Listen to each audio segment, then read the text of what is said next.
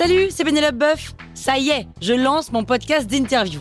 Il s'appelle On tisse la toile et c'est un podcast qui révèle la face cachée des invités. Et d'ailleurs, mes invités, ce sont des CEO et des célébrités comme Gad Elmaleh, Jean-Michel Apathy, My Better Self, Rose Eberstein, Mireille Dumas. Et évidemment, je pose des questions qu'on n'ose pas toujours poser et je leur fais faire des tests, des challenges, je leur fais jouer l'harmonica, grignoter des trucs, bref. Rendez-vous sur On tisse la toile pour découvrir une interview tous les lundis. Ciao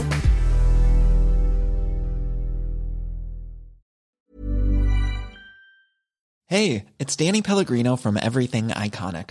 Ready to upgrade your style game without blowing your budget? Check out Quince. They've got all the good stuff shirts and polos, activewear, and fine leather goods, all at 50 to 80% less than other high end brands. And the best part?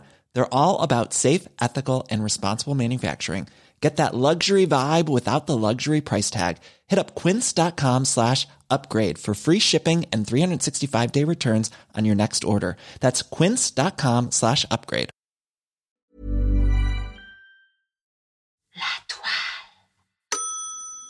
Attention, une fois n'est pas coutume, ce pic-parole a été romancé. Certains détails de l'histoire ont dû être inventés par manque d'informations sur le personnage.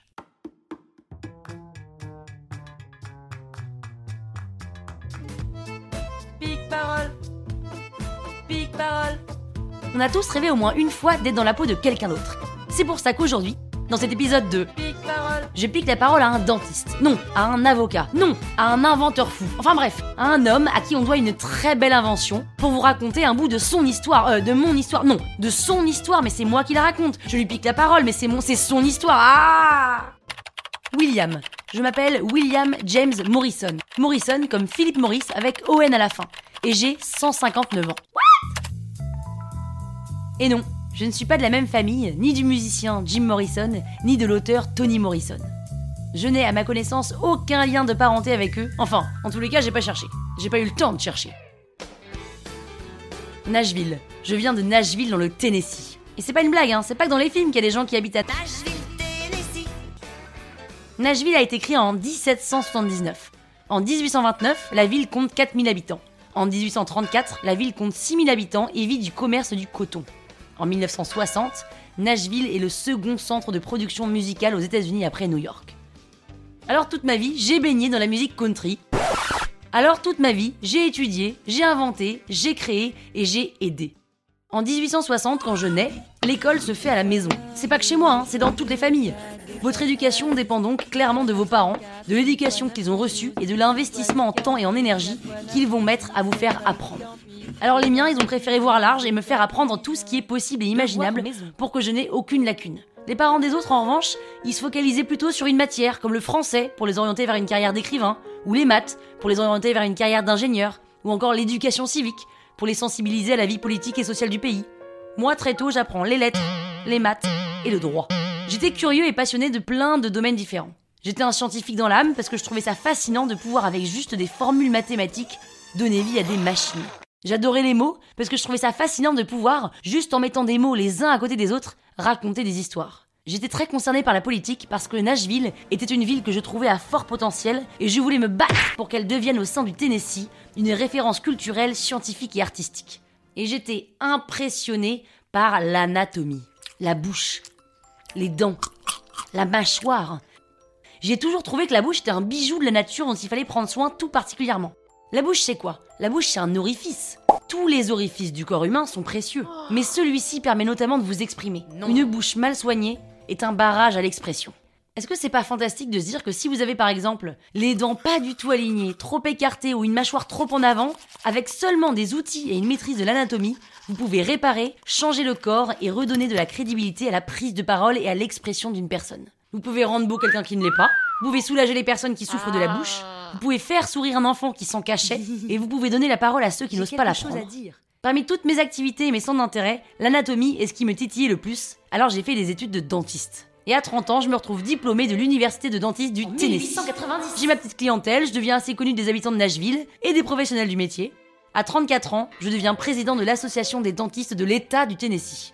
À cette époque, mon entourage et mes relations vers la trentaine sont assez cosmopolites, de par mes activités en tout genre. Mais les deux personnes vraiment avec lesquelles je passe le plus de temps, qui me nourrissent et qui m'élèvent intellectuellement, c'est William Jennings, un avocat, homme politique qui est trois fois candidat à l'élection présidentielle, en qui j'ai un profond respect, et Woodrow Wilson, qui devient le 28e président des États-Unis et prix Nobel de la paix.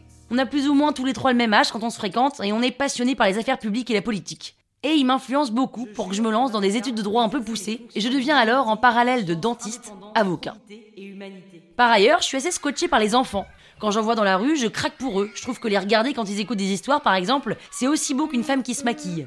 C'est concentré, absorbé, et à ce moment précis, je rêverais d'être leur palette de maquillage ou leur histoire pour être l'élément sur lequel ils s'arrêtent et concentrent leur attention. Alors je décide d'écrire des histoires, pour enfants, et ça me permet de m'évader et de voyager dans les pays de mon enfance. Dentiste, avocat, auteur de livres pour enfants, j'ai depuis toujours quand même une vraie envie de créer. Ce que je fais, hein, quand je plaide, quand je répare des mâchoires ou quand j'écris des histoires. Mais en fait, ça va plus loin que ça. J'ai besoin d'inventer, au sens propre de l'invention. J'ai envie d'inventer un moyen technique, nouveau, par lequel il est possible de résoudre un problème pratique, soit allier la science et l'art. Je rêve de participer à un concours comme le concours Lépine par exemple, qui a été créé malheureusement 50 ans trop tard pour moi, et bien sûr, je rêve de remporter le premier prix. Depuis quelques années, je me suis fait un ami complètement déjanté, une sorte d'inventeur fou, avec qui je fais les 400 coups et qui s'appelle John. John Wharton. John, il est détesté de tous les parents du monde et fait le plus beau métier du monde pour les enfants. Parce que John, il est confiseur. Il confectionne des bonbons, tout type de bonbons. Son ingrédient principal, c'est le sucre. Il en use, en use, en use et en abuse, sous toutes ses formes, en y ajoutant d'autres ingrédients pour créer des goûts, des textures et des formes différentes. Et c'est à ses côtés que je m'intéresse de près à cet ingrédient qu'est le sucre. Fascinant le sucre vient d'une plante. Soit de la canne à sucre, soit de la betterave sucrière. La plante est lavée, broyée, puis pressée pour n'en garder que le jus. Ce jus est mélangé à de l'eau chaude pour extraire le sucre, puis mélangé à du lait de chaud pour éliminer les impuretés, avant d'y incorporer du gaz carbonique pour éliminer la chaux. Ce jus est chauffé, l'eau s'évapore et le sucre commence à se solidifier. Il cristallise et c'est alors qu'on obtient du sucre en poudre. Et c'est ce sucre qui nous rend addicts. C'est avec ça qu'on fait les bonbons et c'est à cause de ça que les dentistes ont de la clientèle. C'est vrai, 70% de mes patients viennent me consulter pour des caries ou pour des problèmes liés au sucre. John Wharton, qui est un expert en cette matière, m'apprend les techniques de transformation du sucre et ensemble, on s'amuse à faire des expériences chimico-créatives pour offrir des nouvelles découvertes gustatives aux enfants. Et puis un jour, je demande naïvement à John John, Mhm. quelle forme prend le sucre lorsqu'il est chauffé jusqu'à sa température de fusion? Et que se passe-t-il si on y ajoute une force centrifuge? Et que devient alors le sucre s'il est soumis à de l'air frais? John ne sait pas, il n'a jamais fait l'exercice, mais John aime avoir la vérité. Alors il prend un gros chaudron, il y met une tête tournante à l'intérieur, en plein milieu, il décide de percer le compartiment du milieu et d'y mettre une résistance chauffante à l'intérieur. La spirale chauffante peut chauffer jusqu'à 150 degrés. Et là, tel un magicien, John jette une poignée de sucre dans le compartiment pour faire un test. Le cône tourne, la spirale chauffe, et le sucre est projeté vers l'extérieur par les trous. Pendant son trajet dans l'air, le sucre se refroidit et se solidifie en filaments fins et longs qui se collent sur les parois du chaudron. Trop bizarre. On vient de transformer des grains de sucre en filaments collants. On est mort de rire, cette transformation est dingue. John est comme un gosse, il remplit le compartiment de sucre jusqu'à rabord. Et des filaments envahissent la cuve, ça déborde. Curieux de toucher la texture de ces filaments, je plonge mon doigt au milieu de ce nuage de sucre et les filaments viennent s'accrocher et se coller autour de mon doigt comme un tourbillon. Je joue avec, je balade mon doigt dans les sens d'une aiguille d'une montre, en longeant la cuve et en créant ce mouvement. Je fais monter les filaments en volume jusqu'à mon poignet, puis jusqu'à mon avant-bras. Plus John rajoute de sucre, plus il y a de filaments. J'ai envie de me jeter dans la cuve. Ces filaments donnent une impression de confort, de douceur. On dirait de la mousse, un nuage, du coton, de la soie, des cheveux. On a envie de se lever dedans. John est mort de rire. J'ai l'impression d'avoir une énorme toile d'araignée sur le bras. John éteint la machine. On se regarde avec le sourire béat, car on vient de faire une découverte extraordinaire. John, l'expert en confiserie, goûte alors ces filaments de sucre. Il ferme les yeux, passe sa langue sur ses lèvres, rouvre les yeux, me regarde. Il ne dit rien, détisse à nouveau délicatement de mon bras quelques filaments, me les tend pour que je les goûte et là, c'est une explosion de saveur en bouche. Je vois John aller dans ses étagères, fouiller dans ses tiroirs comme s'il avait une idée lumineuse. Pendant trois minutes, il farfouille un peu partout, il rouspète. Mais c'est où? Mais mon Dieu, qu'est-ce que j'en ai fait? Et tout d'un coup, il se retourne, tient dans ses mains une petite fiole d'un liquide rose foncé. Il prend un bol, du sucre en poudre, met une goutte de ce liquide et mélange le tout. Le sucre devient rose. Il rallume le gros chaudron et met alors le sucre rosifié dans le compartiment. Et évidemment, des filaments roses viennent se coller aux parois. C'est précisément à ce moment-là que John et moi savons qu'on tient une petite pépite. Ok, va devoir lui donner un nom. Et pour ça, il faut être créatif. Chacun va balancer un nom, l'autre devra pas dire non. Parce que c'est hyper dur. Créatif, brainstorm.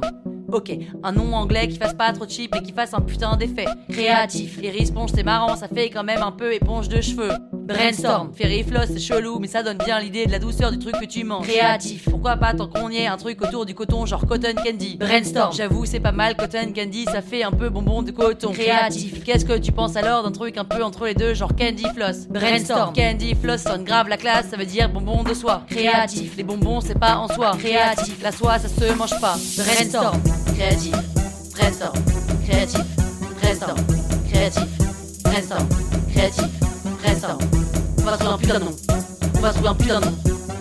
On va trouver un putain de nom. On va trouver un putain de nom. On va trouver un putain de nom. On va trouver un putain de nom. On met au point la machine et on décide alors de la présenter à l'exposition universelle de Saint-Louis. Quelques années plus tard, j'ai 44 ans, c'est un peu mon concours épine. La sucre est une denrée chère, donc on vend la barbe à papa à 25 cents, ce qui est une somme très importante pour l'époque. On a la riche idée de proposer ces nuages de coton sur un bâtonnet en bois. Et les gens le mangent comme une sucette, une grosse sucette. Mais c'est pas une confiserie comme les autres. Celle-ci est féerique, elle vous fait voyager dans votre enfance. L'aspect de ce nuage de coton offre une dimension onirique que les clients s'arrachent. Malgré son prix élevé, on arrive à en vendre 65 655 pendant la durée de l'exposition universelle. Aujourd'hui, il n'y a pas un pays qui ne commercialise pas de barbe à papa pendant les fêtes foraines. Et les États-Unis ont même décrété que le 7 décembre serait la journée de la barbe à papa.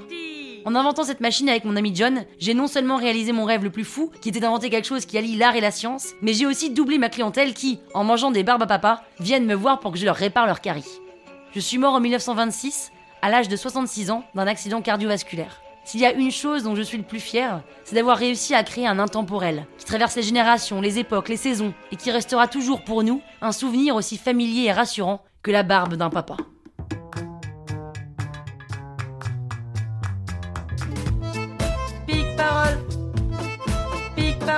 Merci William James Morrison de nous permettre de revenir en enfance le temps d'une barbe à papa. À mercredi pour un prochain